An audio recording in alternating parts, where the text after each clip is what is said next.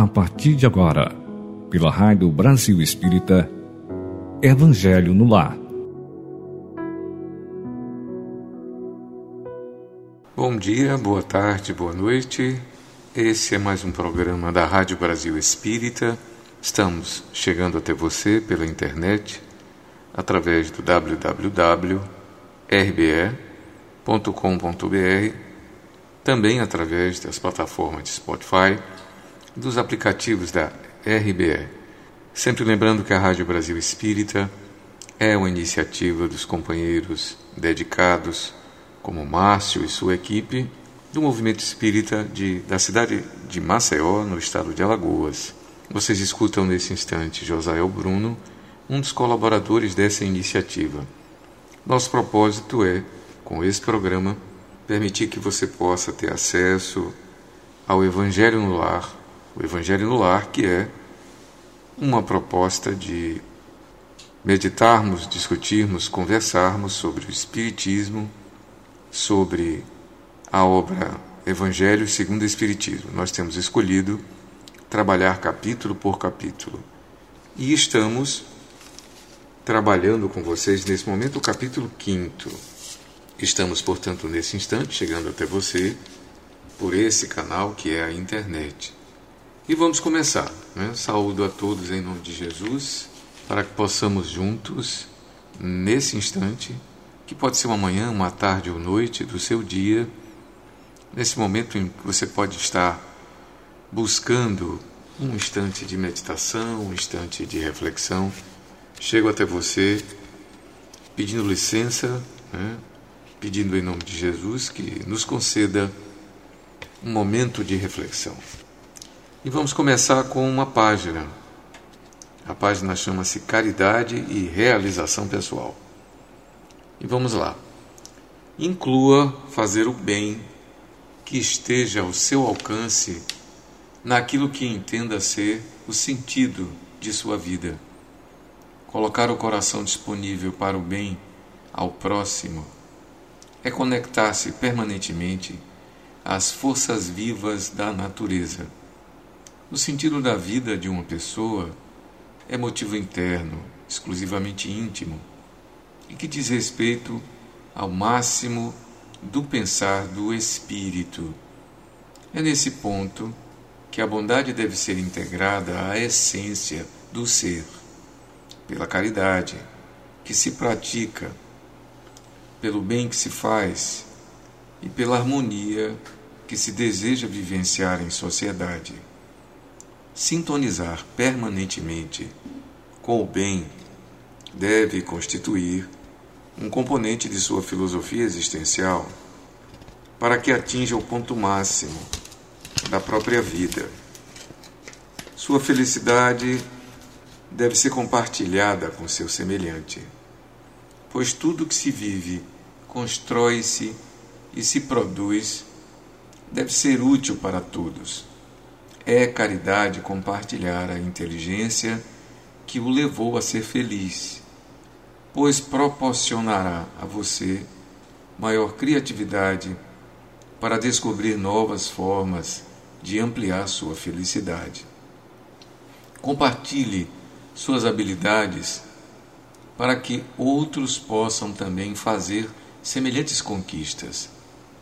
Não se sinta ameaçado quando alguém aprender o que você sabe.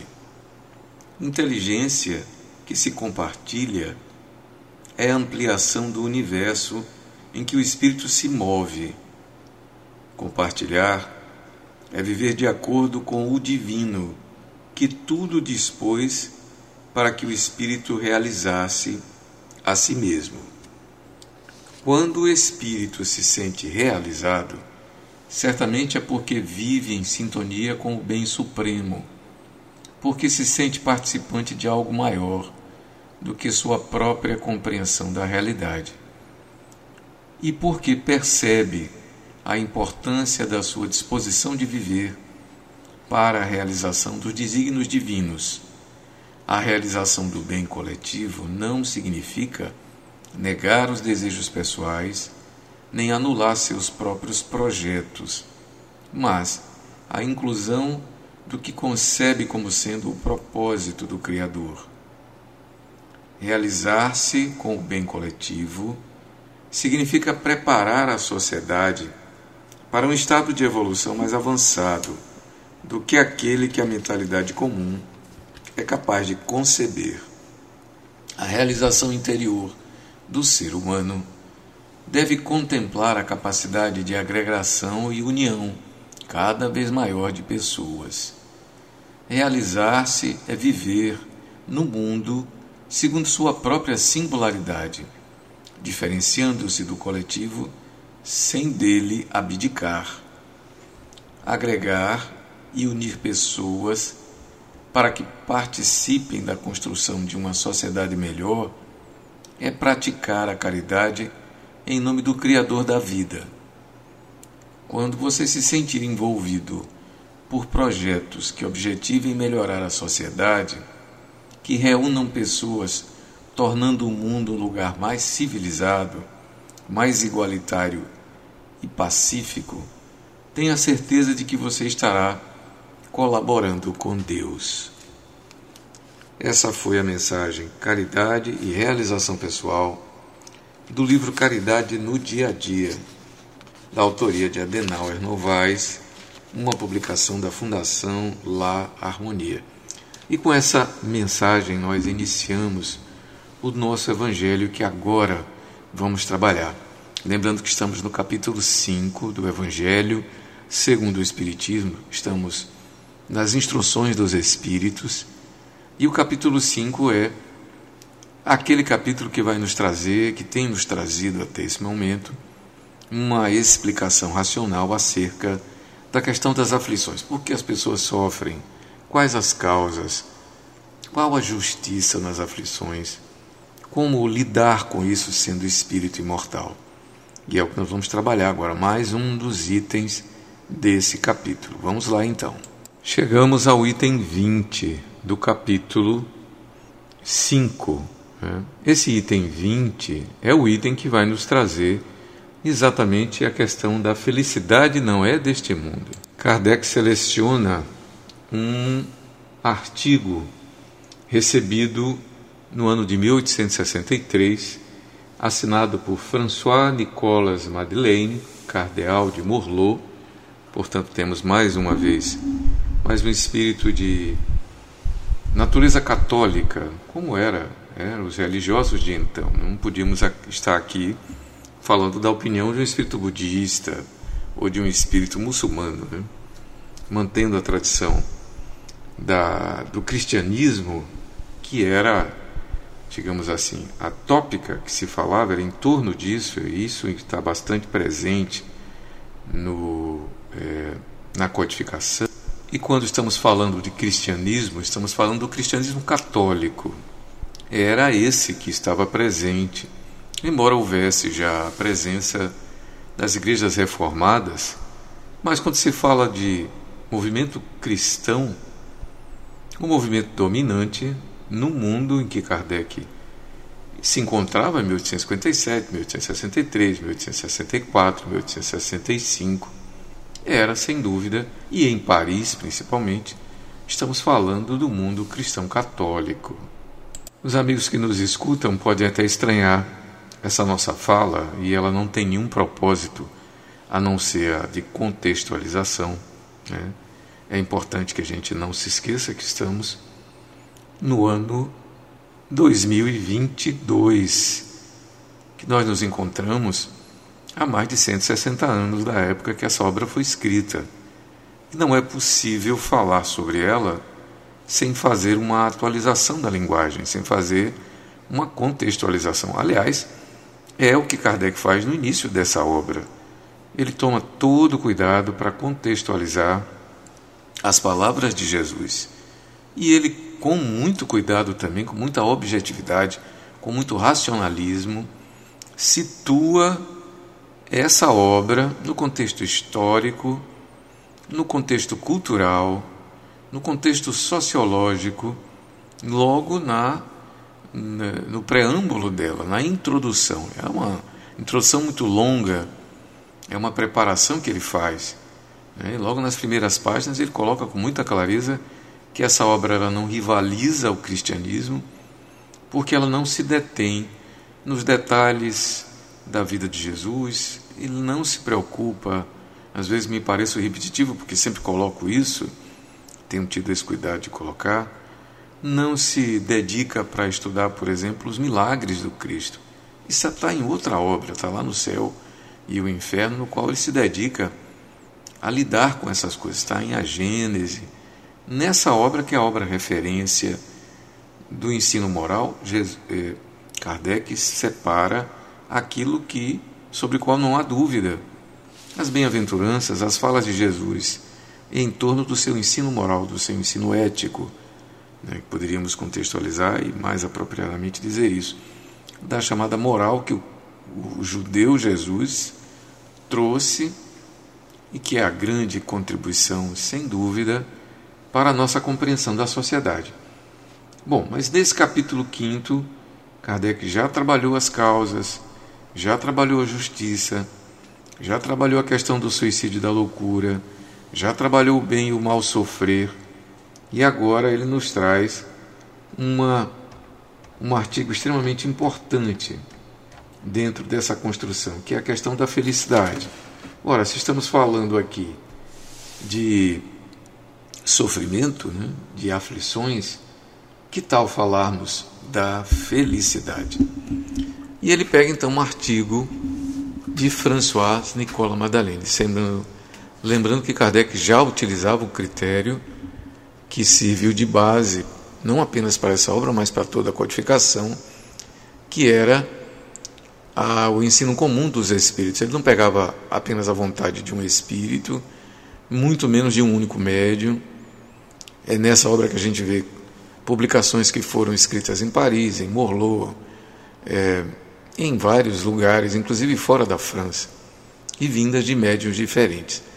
Essa é uma dessas desses artigos que ele traz para diante de um fio condutor, né, que é bem uma uma visão científica, né, uma visão, digamos assim, epistemológica, e ele junta a opinião de Bernardino, de Santo Agostinho, a opinião desse bispo que é François Nicolas Madalena. Mas vamos a ela para a gente entender.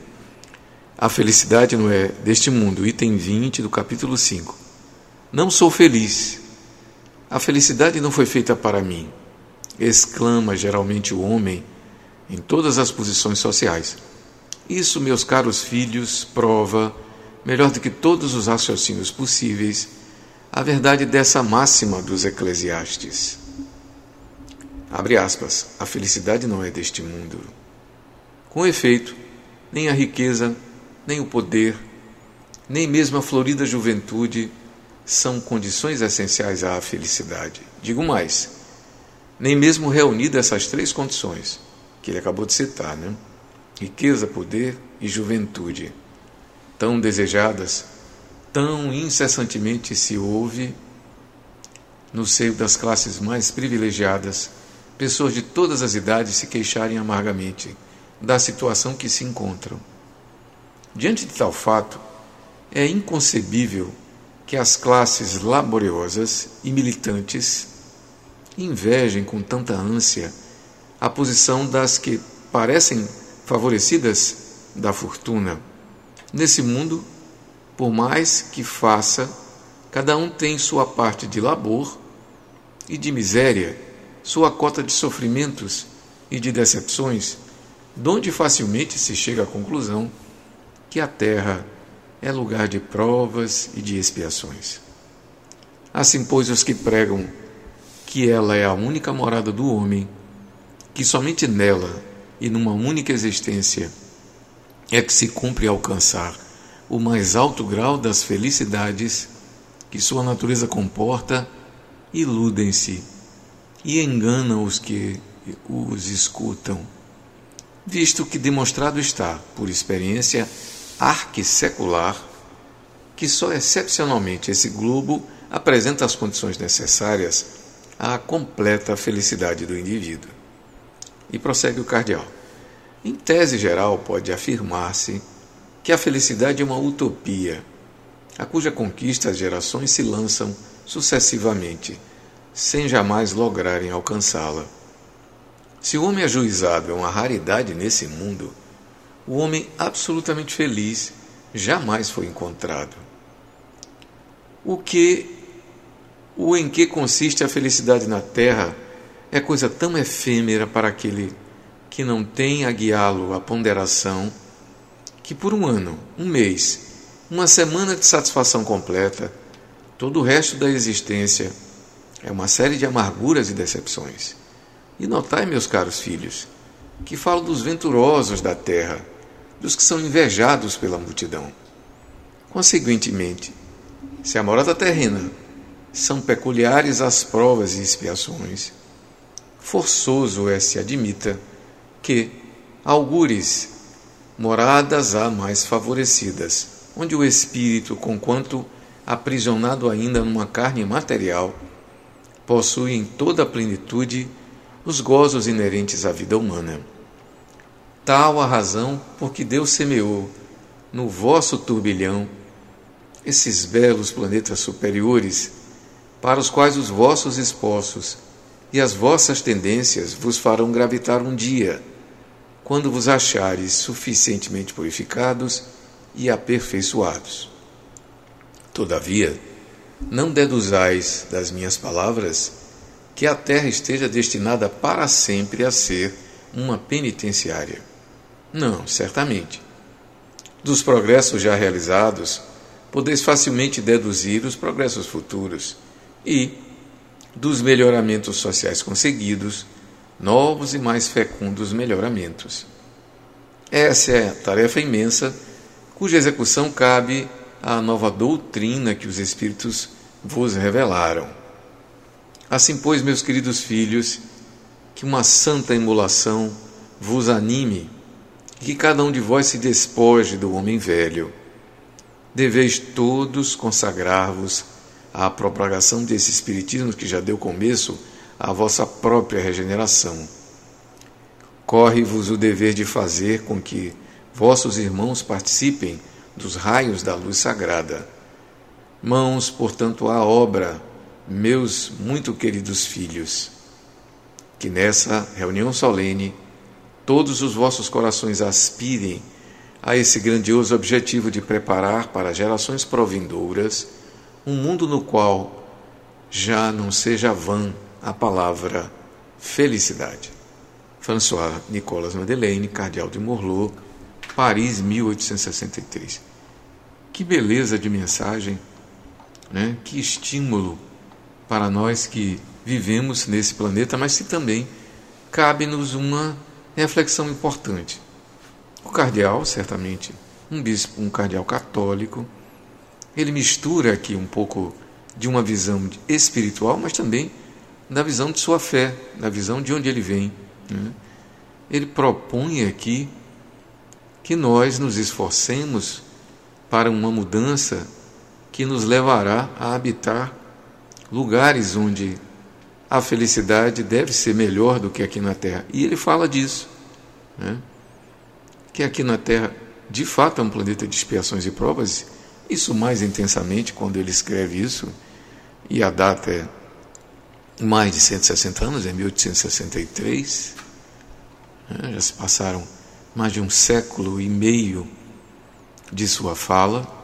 Pouca coisa mudou, eu diria que muita coisa mudou e que hoje é possível se falar que o propósito da doutrina é de alavancar, como ele realmente.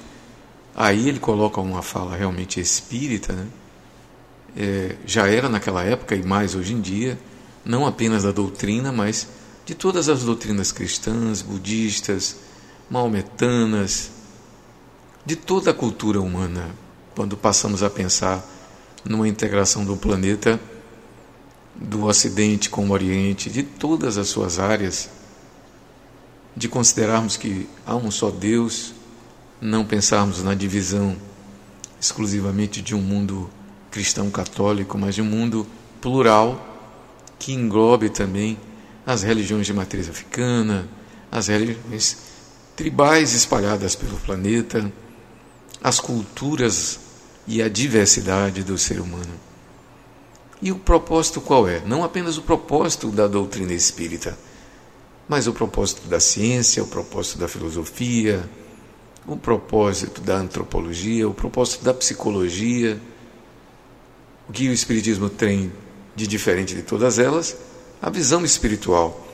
E essa visão espiritual que pouco a pouco contamina todos esses setores da sociedade, que nos faz enxergar o plano material como uma das suas dimensões. E que há o planeta, há um plano espiritual presente, e esse planeta do qual participamos, em constante processo de transformação, atravessa uma dessas fases mais marcantes, e que é sim propósito não apenas dos cristãos espíritas, mas de todos os cristãos e de todos os homens que se sintam comprometidos e envolvidos com o bem de promover a alavancagem desse planeta. É quando ele diz aqui nos parágrafos, né? Não deduzais das minhas palavras que a terra esteja destinada para sempre a ser uma penitenciária. Logo nos parágrafos anteriores, ele diz: se a morada terrena são peculiares as provas, é forçoso admita que há moradas mais favorecidas. E um dia, né, nós gravitaremos pelos vossos esforços e vossas tendências, os farão gravitar para um desses mundos mais purificados e aperfeiçoados.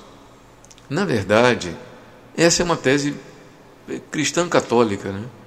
a de que se você seguir determinadas práticas, prédicas, né? se você não cometer pecados, que é bem uma fala cristã católica, você irá para uma morada melhor.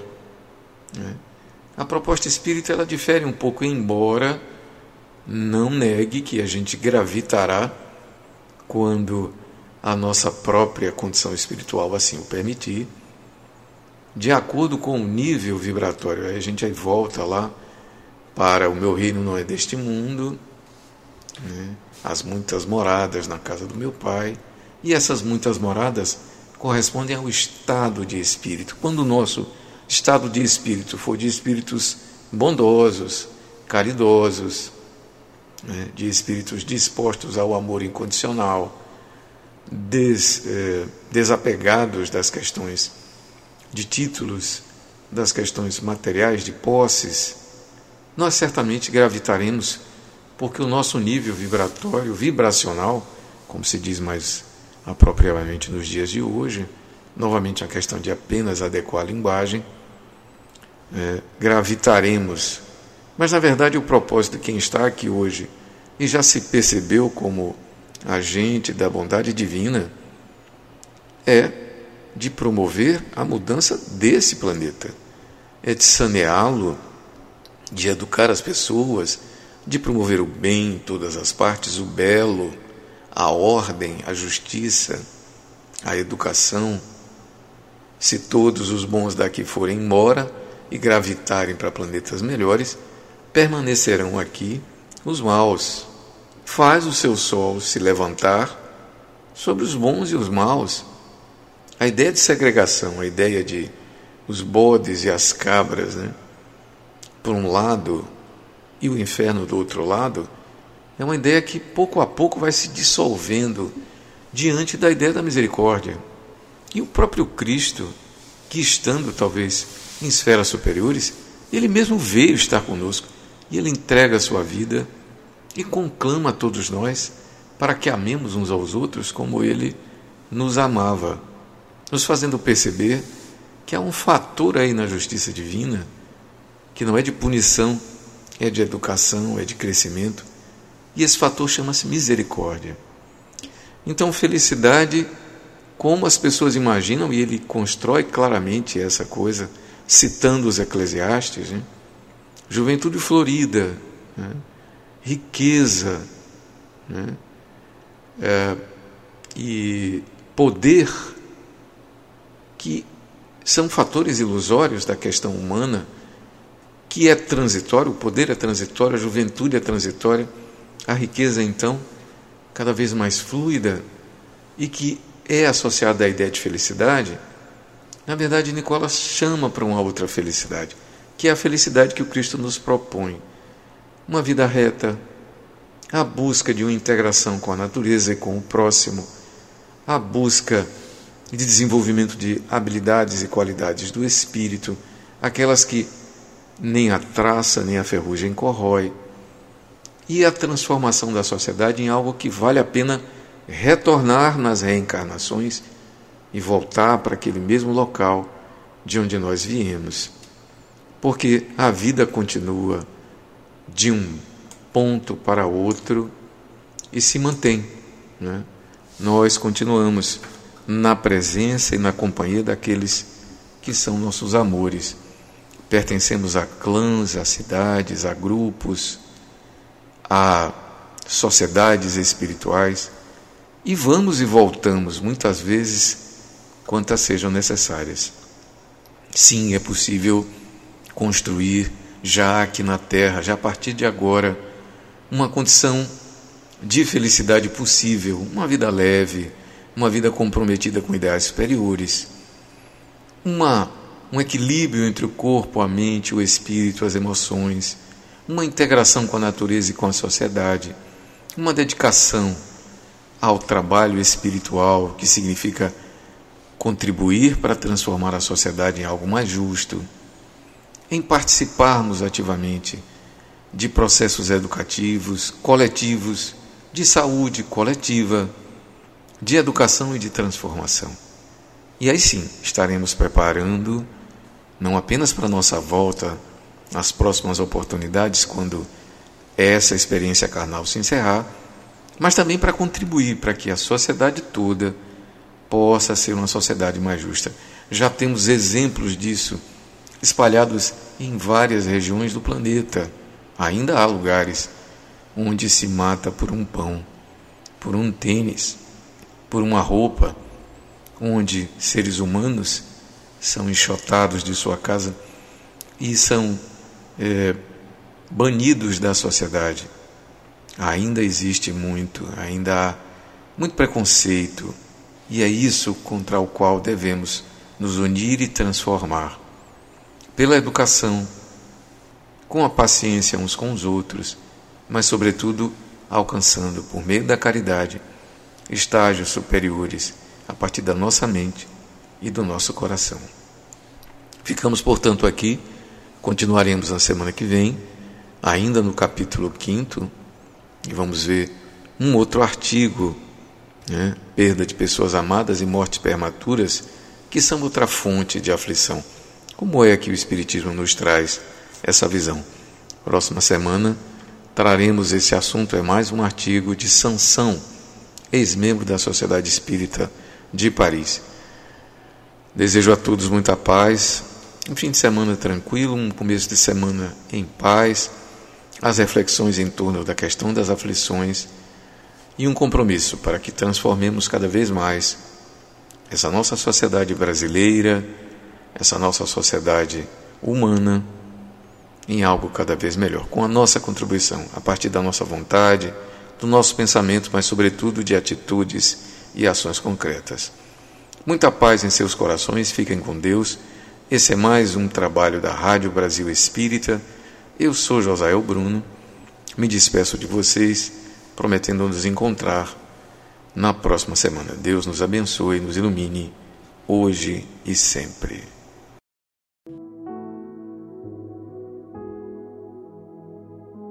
Você escutou pela Rádio Brasil Espírita Evangelho no Lar